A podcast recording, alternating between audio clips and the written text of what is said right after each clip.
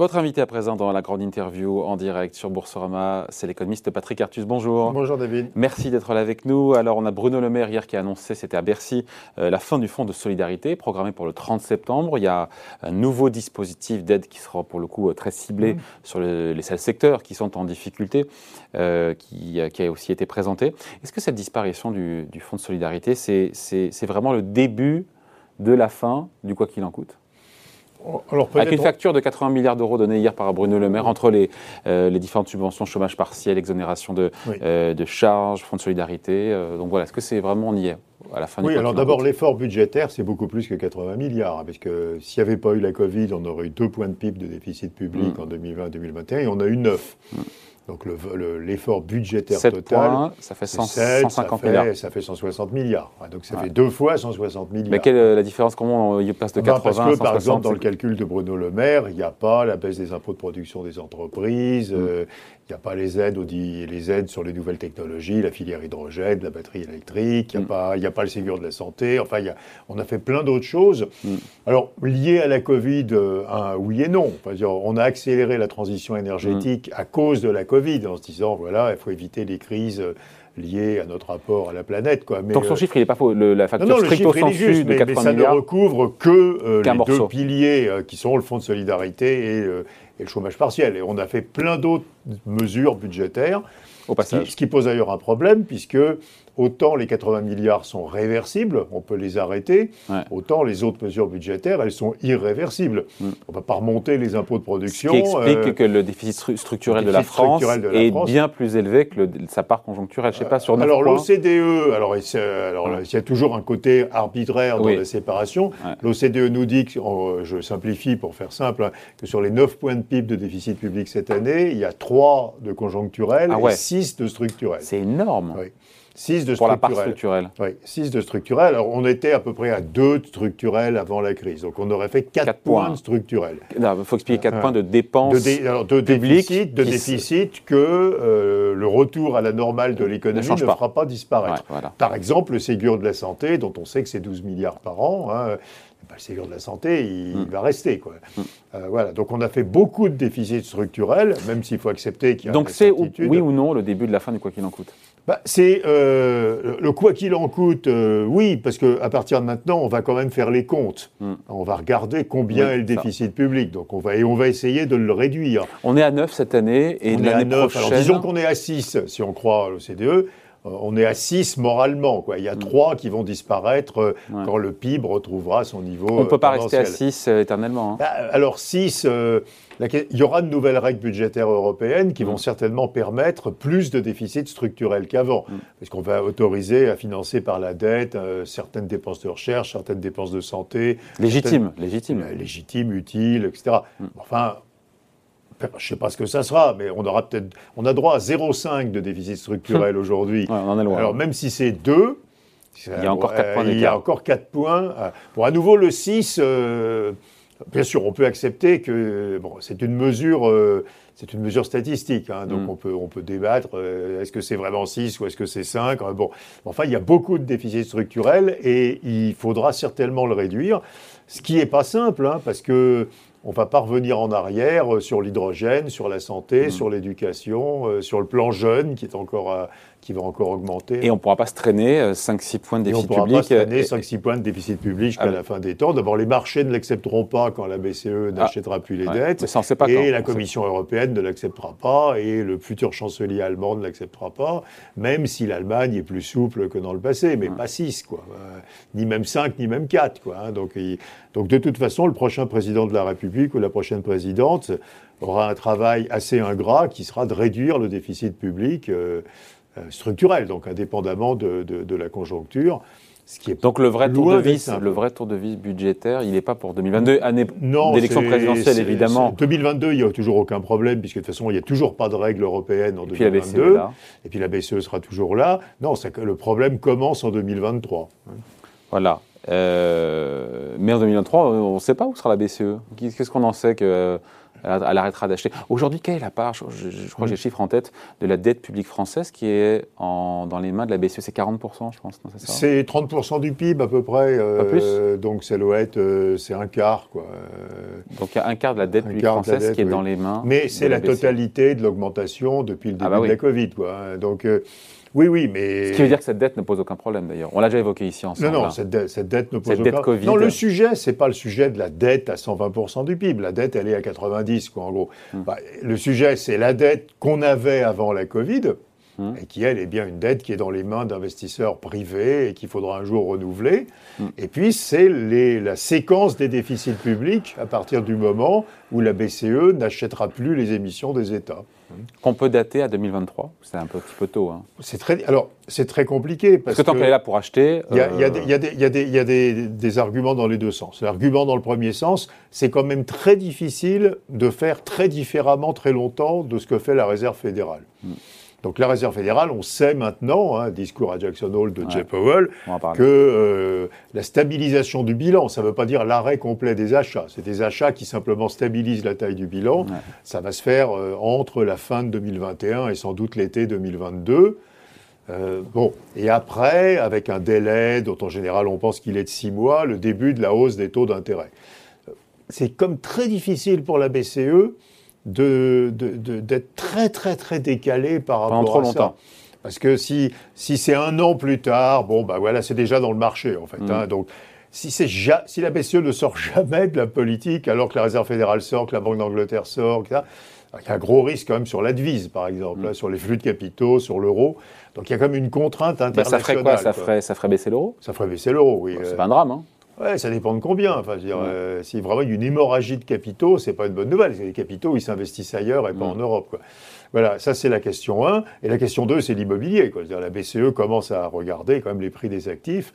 Euh, plus on maintient longtemps cette politique expansionniste, plus les prix de l'immobilier vont continuer Qu'est-ce qui vous fait dire qu'elle regarde les prix des actifs? Parce qu'elle communique non, jamais là-dessus. Non, on leur parle. Hein. C'est un sujet qu'ils regardent, évidemment. Ils, ils regardent tout. Euh, ils regardent les prix des actifs. Il y a évidemment une question du partage des rôles entre les gouvernements. Alors, les cours boursiers, euh, banques centrales ont raison de ne pas vraiment s'en occuper.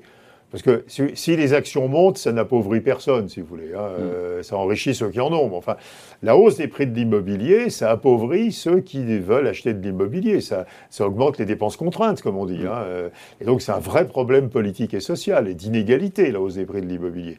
Donc, les prix de l'immobilier, c'est un vrai sujet de banque centrale. Reste à savoir quelle est la partie du contrôle des prix de l'immobilier qui, est, qui revient à un durcissement de la politique monétaire ou à d'autres règles par exemple, de taxation des plus-values, etc., que, les États hmm. peuvent choisir. Je reviens sur le sujet sur donc 2023, ça sera l'heure de vérité pour le budget pour la France. Ah oui, euh, bah, enfin 2023-24. 2022, à nouveau, on fait encore à peu près ce qu'on veut. Hein. Euh, mais 23-24, euh, ça va être très très compliqué. Et il y a quand même, si vous voulez, on, est là où on sort du quoi qu'il en coûte, c'est que là, on a été. Qui est efficace, il faut quand même le dire, ça a été efficace, ça a été Alors, on va en dire après. Pour les entreprises, parfait on a, les entreprises aujourd'hui ont retrouvé leur profit, leur emploi, leur chiffre d'affaires, etc., d'avant-crise. Quoi. Mm. Euh, le taux de défaut est au plus bas, euh, même s'il y a mm. quelques petits problèmes statistiques. Mais enfin bon. Euh, donc, du côté des entreprises, mm. rien à dire. L'emploi est revenu. Les revenus au niveau d'avant-crise, les profits sont au niveau d'avant-crise, etc. On peut être plus douteux du côté des ménages, parce que l'argent qu'on a donné aux ménages, ils ne l'ont pas consommé, ils l'ont épargné, et maintenant ils s'en servent pour acheter des logements existants, hein, qui sont anciens, et ça fait monter les prix des logements. Donc là, on a quand même. Le quoi qu'il en coûte a fait monter les prix de l'immobilier ah bah en France. Parce que vous donnez de l'argent aux ménages qui ne peuvent pas le consommer, qui d'abord le stockent dans les comptes de dépôt, puis qui progressivement se mettent à l'utiliser, pas pour consommer. Taux d'épargne est toujours très élevé, mais pour acheter des produits financiers et puis surtout pour acheter de l'immobilier ancien. Donc finalement, euh, une partie de l'argent qu'on a donné aux ménages, vous le retrouvez dans la hausse des prix de l'immobilier, ce qui est quand même pas formidable comme mm. utilisation de l'argent public ou de la création monétaire. Euh, voilà. Non, mais je, voulais dire que le changement, quand même, c'est que là, on était dans la logique de besoin. Donc, on faisait l'inventaire des besoins et on disait, ben voilà le déficit public que ça fait, ben, très bien. Et là, on va quand même retrouver une contrainte budgétaire. Hein. Mm. donc, euh, le problème, c'est qu'il y a aussi, quand même, dans l'opinion et dans, même dans mes camarades économistes, beaucoup de gens qui voudraient qu'on reste dans la logique de besoin. Hein, en disant bah, il y a des besoins dans l'éducation, bah dans la formation, dans la Encore une fois, tant que la BCE achète et finance ça, pourquoi se priver hein? Oui, mais à nouveau, ils vont arrêter. Je ne crois, je crois, pas je crois pas que, honnêtement, l'État français puisse faire le pari que la BCE n'arrêtera jamais d'acheter. Hein, et donc, euh, évidemment, tant que la BCE achète, il n'y a aucun sujet. Mais si la BCE arrête d'acheter dans le courant de l'année 2023, ça veut quand même bien dire qu'en 2024, il faut être capable de trouver de vrais acheteurs pour les déficits mm. publics de la France. Euh, Ce n'est pas une question de la dette qu'on a aujourd'hui. Celle-là, elle va rester dans le bilan de la mm. BCE. Mais ça veut dire qu'on a quand même une contrainte de point de sortie post-crise en termes de déficit hmm. public hein, qui, apparaît et qui est nouvelle. On, est documenté, je reviens pardon là-dessus, le quoi qu'il en coûte a fait monter le prix de l'immobilier en France. On, est, oui.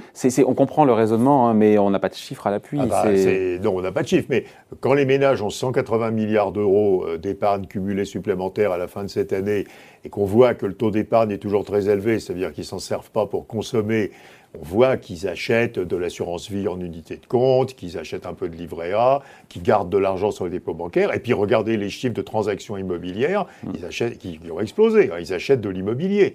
Et donc évidemment, les prix de l'immobilier ancien augmentent. Donc euh, je ne suis pas capable de vous donner une estimation, mais ce n'est pas un phénomène purement français. C'est mm. bien plus violent en Allemagne, au Royaume-Uni, en Suède, aux États-Unis.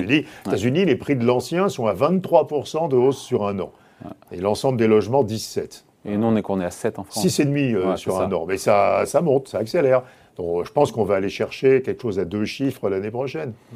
Euh, un petit mot du pass sanitaire euh, qui n'a ralenti ni la consommation, ni la croissance, ni l'investissement en France. Dans un second nous temps, a dit Bruno Le Maire. Il y a eu un premier temps un peu faible. Ouais, c'est là. Ouais. il a raison, bah Bruno Le Maire, de dire ça oui, enfin ça c'est anecdotique, parce que si les gens ne sont pas allés au cinéma pendant 15 jours, puis ils retournent après, bon, c'est pas grave. La consommation de juillet est mauvaise. Oui, on est, ah, C'est sans doute lié à cet effet transitoire du pass sanitaire. Quoi.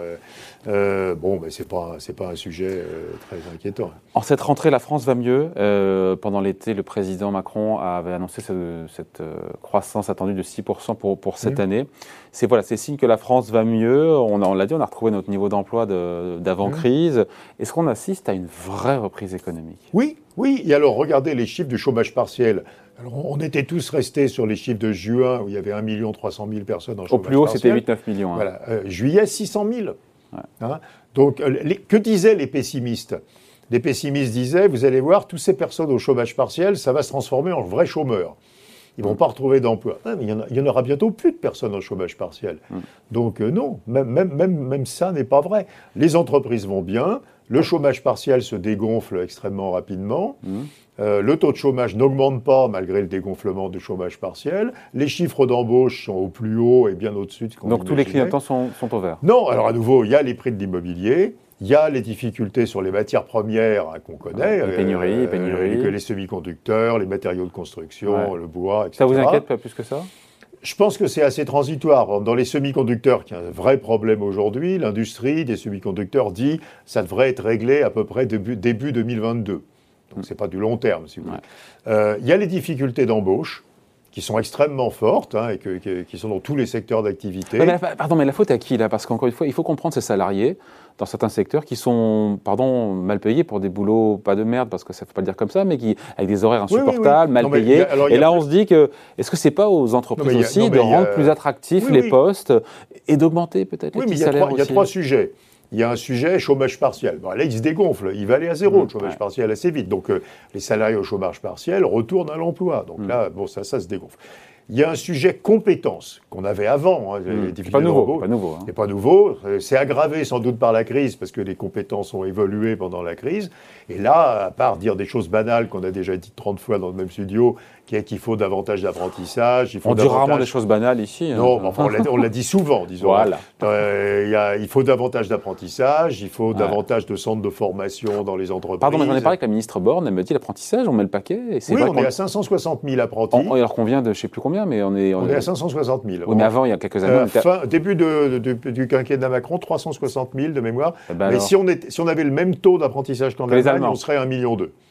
Et, toutes les études montrent que c'est une masse de sorties en CDI, enfin donc c'est quand même bien quoi l'apprentissage. Hein. Donc voilà. Euh, donc il y a un sujet compétence de tous les niveaux, hein. je veux dire des gens très qualifiés, moyennement qualifiés, peu qualifiés. Et puis, il y a le sujet euh, rejet d'un certain nombre d'emplois. Donc, des emplois pénibles dans le bah bâtiment, des emplois avec des salaires atypiques dans la restauration, dans, le, dans, la sécurité. Et là, vous avez atypique, Atypique faible, quoi. Euh, atypique, pas sympa, quoi. Je veux dire, travailler le soir, la nuit, le week-end. Et là, dehors, quand il fait pas beau, quand il fait 40 degrés, enfin bon.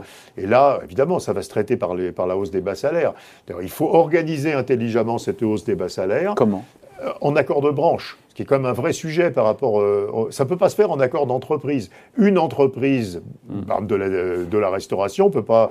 Ou, toute seule dans son coin. Toute la grande distribution peut pas toute seule dans son coin monter les salaires parce qu'elle va perdre ses clients. Donc il faut que toute la branche monte les bas salaires. Donc ça, en fait, ça relégitime dans certains cas les accords de branche. Hein. D'accord. Ouais, bah, euh, en place aux partenaires sociaux. Oui, mais là, ça se fait. C'est en train de se faire pour les services à la personne où il y a de fortes hausses des plus bas salaires qui ont été programmées. Euh, avant de reparler de Jérôme Powell et du tapering et des marchés, juste entre l'avant et l'après euh, Covid, finalement, qu'est-ce qui aura changé fondamentalement? Alors, euh, bah, si on, mélange... On a souvent parlé du monde d'après, en France on a glosé pendant les bah, confinements Alors, il y a plein de trucs qu'on croyait qui changeraient, qui ne changeraient pas. Donc, le consommateur recherche toujours les prix bas. alors donc, le local, bio, cher, euh, pour l'instant, non. la situation des entreprises, dont certains pensaient qu'elle serait épouvantable, en réalité est revenue à son situation d'avant-crise. Euh, voilà. Donc, qu'est-ce qui est différent? Bah, Ce qu'on vient de dire, hein, on a énormément créé de liquidités qui s'est accumulée en épargne et qui euh, peut servir à, en particulier à acheter des actifs. Euh, et puis, il y a. alors, les voyages d'affaires, c'est un peu. Bon, c'est pas de la macroéconomie. Vu de l'intérieur d'une entreprise, c'est important. Donc, il y a le télétravail. Ça, c'est un vrai sujet. On va sans doute passer de 4 à 20% des Français pratiquant le télétravail. Hein deux jours, deux jours et demi par semaine. Ça, c'est un vrai sujet. Ça change, ça change le management. Ça a changé la technologie, hein, mm. euh, ça change l'urbanisme. Il y a besoin de beaucoup moins de bureaux, euh, beaucoup mm. plus de maisons euh, éloignées des centres-villes. Donc gros effet beaucoup moins de bureaux, quand j'en parle aux, aux patrons, ils me disent non, non, on va garder le même niveau de surface, mais on va revoir justement l'agencement pour, euh... Non, en beaucoup d'entreprises réduisent fortement la surface. Mm. Euh, alors, il y a plein de solutions intelligentes qui se mettent en place, des espaces de coworking. Les gens ne mm. travaillent pas de chez eux, ils travaillent dans des bureaux, mais à côté de chez eux. Quoi. Mm. Euh, et puis, ça change aussi beaucoup, beaucoup d'activités commerciales en, en centre-ville. Si les gens sont plus là le midi, ben, ils vont plus déjeuner le midi, quoi. Ils font plus leurs courses le midi. Enfin, ça change plein. Donc, c'est un gros, gros changement quand même le, télétravail hein, dans plein de domaines. L'auto, alors vous direz, c'est pas le Covid, c'est la transition énergétique, mais enfin, c'est bien le Covid qui a fait qu'on accéléré. Donc la voiture toute électrique en 2035, c'est un choc terrible. Euh, pour la filière automobile en France, quand on ajoute les constructeurs, les sous-traitants, la commercialisation, la réparation, tout ça, c'est ce qui est 200 000 emplois menacés. Hein, c'est quand même pas rien, quoi. en quelques années, hein, c'est monstrueux, quoi. Donc un problème de reconversion euh, très important. C'est un danger, une opportunité pour les constructeurs automobiles français, cette électrification oh, bah, Ils n'ont pas le choix, ils ne se posent même pas la question en ces termes-là, euh, parce que de toute façon, ils n'ont pas le choix. Donc c'est une, une, règle européenne. Euh, mm. Donc en 2035, ils ne vendront que des voitures électriques. Mm. Ça sera des voitures avec des batteries lithium-ion, parce que d'ici là, il n'y aura pas d'autres technologies. Donc, ça sera... Donc, il faut mettre des milliards et des milliards d'investissements pour transformer les usines qui font des voitures thermiques en usines qui font des voitures électriques. Mais avec des batteries qui seront quoi qui seront, avec, des euh, batteries euh, qui seront un peu plus qu'aujourd'hui fabriquées en Europe, hein, parce qu'il y a quand même beaucoup de projets de gigafactories. Enfin, on va quand même continuer à beaucoup importer d'Asie, euh, avec une structure de valeur ajoutée qui n'est pas du tout la même. Hein. Il n'y a plus de moteur. Enfin, mm. des sous-traitants qui seront plus du tout les mêmes. Euh, ce qui pose quand même un énorme problème, des qualifications de salariés qui seront plus du tout les mêmes. Enfin, c'est un choc incroyable. Quoi. Pour le secteur. Euh, il y, y, a la question des recharges. C'est bien de vendre des voitures électriques, mais si on ne peut pas les recharger, c'est un peu ennuyeux. Pour l'instant, on a un retard incroyable. Donc ça pose des questions. c'est un choc industriel euh, mm. incroyable. Quoi. Un petit mot avant de se quitter euh, donc des marchés de Jérôme Powell qui a timidement, prudemment, on l'a dit hier, on l'a mm. commenté largement, ouvert la porte donc un allègement de ces achats d'actifs d'ici la, d'ici la fin de l'année, conditionner l'évolution du marché de l'emploi. Les marchés ont bien digéré, encore mm. une fois, cette nouvelle. On a un sentiment que rien ne perturbe la dynamique haussière des bourses, même euh, ce robinet à liquidité qui était la, drogue des marchés quand même. Hein. Alors c'est à juste titre, parce qu'à nouveau, on l'a déjà évoqué ça, euh, tous les travaux euh, existants, y compris ceux des banques centrales, montrent que ce qui compte pour les taux d'intérêt à long terme, c'est le stock d'obligations détenues par la Banque centrale, ce n'est pas le flux d'achat. Hmm. Donc tant que la Réserve fédérale ne réduit pas la taille de son bilan, C'est pas le cas. Le tapering, c'est pas. C'est un allègement des positions. On, sait que s'ils achètent 53 milliards par mois et pas 120, ils vont stabiliser la taille de leur bilan. Mm. Et ça, ça n'aura très peu d'effet sur les taux. Hein. on voit bien que la réaction. Euh, bon. Euh, et le message qui passe, c'est que par contre, remonter les taux d'intérêt à court terme de la Réserve fédérale, mm. c'est une décision plus tardive, euh, Plutôt sera plus, plus, difficile à prendre et pas complètement prise aujourd'hui. On peut raisonner à l'envers, si vous avez encore 20 secondes, David. Oui, on a. un, point de théorie. Pendant cette crise et avant, depuis les subprimes, on a créé une montagne de monnaie. L'offre de monnaie a augmenté de façon considérable. Il faut que cette monnaie soit détenue. Donc il faut que la demande de monnaie soit au même niveau que l'offre de monnaie. Si cette monnaie n'est pas détenue, il y a ce qu'on appelle la fuite devant la monnaie, c'est-à-dire qu'on a de la monnaie, on a des euros, des dollars, et personne ne veut les détenir. Mm. Et là, c'est une crise de type Argentine, quoi, mm. je dirais. Hein. Personne veut des pesos, donc la mm. monnaie s'effondre. Donc il faut que cette monnaie offerte, qui est horriblement élevée, soit détenue. C'est le cas. comment on fait ça? Eh ben, on fait disparaître le handicap qu'il y a à détenir de la monnaie par rapport à la détention d'obligations. Donc vous mettez les taux l'obligation ne rapporte rien. Parce que vous mettez les taux d'intérêt obligataires à peu près à zéro c'est pas un problème de détenir une montagne de monnaie parce qu'il n'y a rien, à perdre. Parce que les deux rapportent la même chose, rien. Euh, et que c'est la monnaie, c'est liquide. Les Donc en fait, comme on dit chez les économistes, la monnaie et les obligations sont devenues parfaitement substituables. Et dans ce monde-là, on peut faire détenir euh, euh, aux agents économiques, alors c'est tout le monde, c'est les entreprises, les banques, les ménages, les fonds, etc., n'importe quelle quantité de monnaie. Et c'est ce qui se passe aujourd'hui. Si les taux d'intérêt obligataires remontaient beaucoup, eh ben, on ne voudrait plus détenir la monnaie. On voudrait des obligations. on voudrait des obligations. Et là, vous auriez une crise épouvantable. La monnaie ne serait pas détenue. Qui détiendrait la, monnaie La conclusion, c'est que les taux d'intérêt ne pourront jamais remonter. Et eh ben donc, la conclusion de ça, c'est que les taux d'intérêt à long terme ne pourront jamais remonter. Euh, ils ne pourront pas remonter. et ça s'appelle le Japon. Hein, je veux dire, euh, Japon, même quand l'inflation était de 4% en 2014, les taux étaient à zéro. Et d'ailleurs, la Banque du Japon a décidé que l'objectif de la politique monétaire, c'était que le taux d'intérêt à 10 ans soit à zéro. Parce que si jamais les taux remontent. Si les taux d'intérêt à long terme obligataires remontent, alors vous, tout le monde va balancer la monnaie pour acheter des obligations et plus personne ne vaudra de la monnaie et vous hmm. aurez une crise monétaire de type Allemagne années 20, quoi, je veux dire. Euh, Donc les banques centrales, mais c'est une thèse que vous défendez depuis longtemps, se sont piégées en conservant aussi longtemps oui, tout le monde, alors tout le monde sait qu'on est comme ça euh, et donc euh, il y aura une connivence et une complicité complète entre les États et les banques centrales pour mettre en place les conditions qui font que les taux d'intérêt à long terme ne remontent pas. Parce qu'on sait que si on remonte pas, ne remonte pas trop. Oui, alors pas trop. Bah, aujourd'hui, un taux à 10 ans en France, je n'ai pas regardé ce matin, mais enfin, disons moins 0,12 euh, un taux à 10 ans. Si c'est plus 0,20, d'ailleurs, on a été là, euh, c'est pareil, quoi. Mais imaginez que les taux soient à 3% euh, en Europe. C'est question de vitesse aussi, 3%. Euh... Oui, non, mais même, c'est question de vitesse. Mais la monnaie, il faut la détenir, David. Il faut que quelqu'un soit d'accord. À partir de quel niveau sur le 10 ans français J'en sais rien, c'est une question. Mais il faut qu'il reste très. Ça pose problème. Hein. Il faut qu'il reste à un niveau qui fait qu'on n'a pas envie de détenir des obligations. Quoi. Si vous créez un taux d'intérêt attrayant pour la détention d'obligations, vous allez avoir un très grand risque d'une crise financière épouvantable. Et donc les banques centrales n'iront pas. Et donc les banques centrales n'iront pas. Les États les aideront, par exemple en ne privilégiant pas des politiques de hausse rapide des salaires. Donc si on veut faire du social, on le fera par les déficits publics et les transferts aux ménages, on ne le fera pas par les salaires. Mm. Parce, que, euh, parce que si les salaires augmentaient beaucoup, inflation, inflation remontée des taux et crise. Donc il faut le voir comme ça. Je veux dire, à l'équilibre, euh, on doit avoir offre de monnaie égale demande de monnaie. Quoi. dire, on peut pas... Et si on n'a pas ça, si la demande de monnaie n'équilibre pas l'offre de monnaie, bah c'est une crise monétaire. C'est euh, comme on voulait plus comme on voulait plus des pesos en Argentine, donc euh, on voulait que des dollars. Quoi. Bon, qu'est-ce qui pourrait, dernière question, euh, Patrick, qu'est-ce qui pourrait faire corriger les marchés pardon, à plus court terme d'ici la fin de l'année? Si, même, si, même, le tapering, euh, son annonce, après annonce, l'annonce à venir, ça sera sûrement septembre, novembre, mm. plus derrière, mise non, en mais œuvre. Le tapering, les marchés ont compris ce qu'on disait avant, que, tant, que la Réserve fédérale n'envisage pas de faire baisser la taille de son bilan, c'est-à-dire de revendre des mm. obligations, c'était pas dangereux. Quoi, hein. mm. Non, alors, bah, il y a les salaires.